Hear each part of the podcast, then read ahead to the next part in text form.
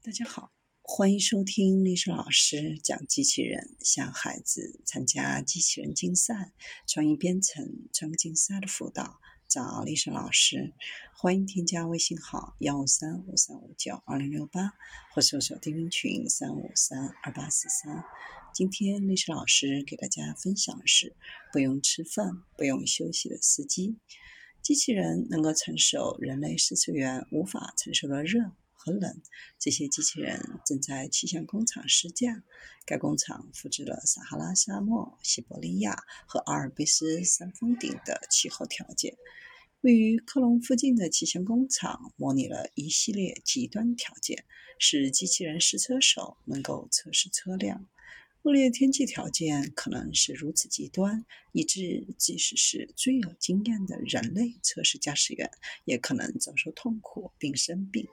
比如，在海拔测试期间，两名机器人试车手承担着重任，尤其是在高度测试当中。其中一个关键的要求就是要完美的重复多次，这可能是一件非常严重的事。因为一段时间后，人类驾驶员就可能会疲劳甚至生病，这意味着测试只能在他们健康休息的时候进行。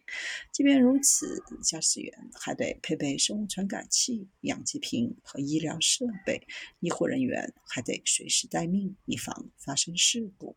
而两名机器人试车手能够在零下四十摄氏度到八十摄氏度。以及极端海拔的温度范围内进行试车，还可以编程为不同的驾驶风格。机器人的腿延伸到油门、刹车和离合器踏板，一只手臂用于换挡，另一只手臂用于启动、停止发动机。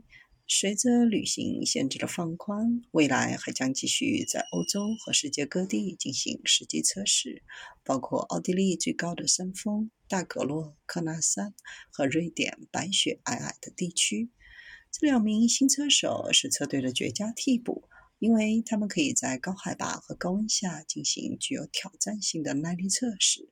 一旦机器人坐在驾驶座上，就可以整夜工作，而不必担心需要吃饭或者休息。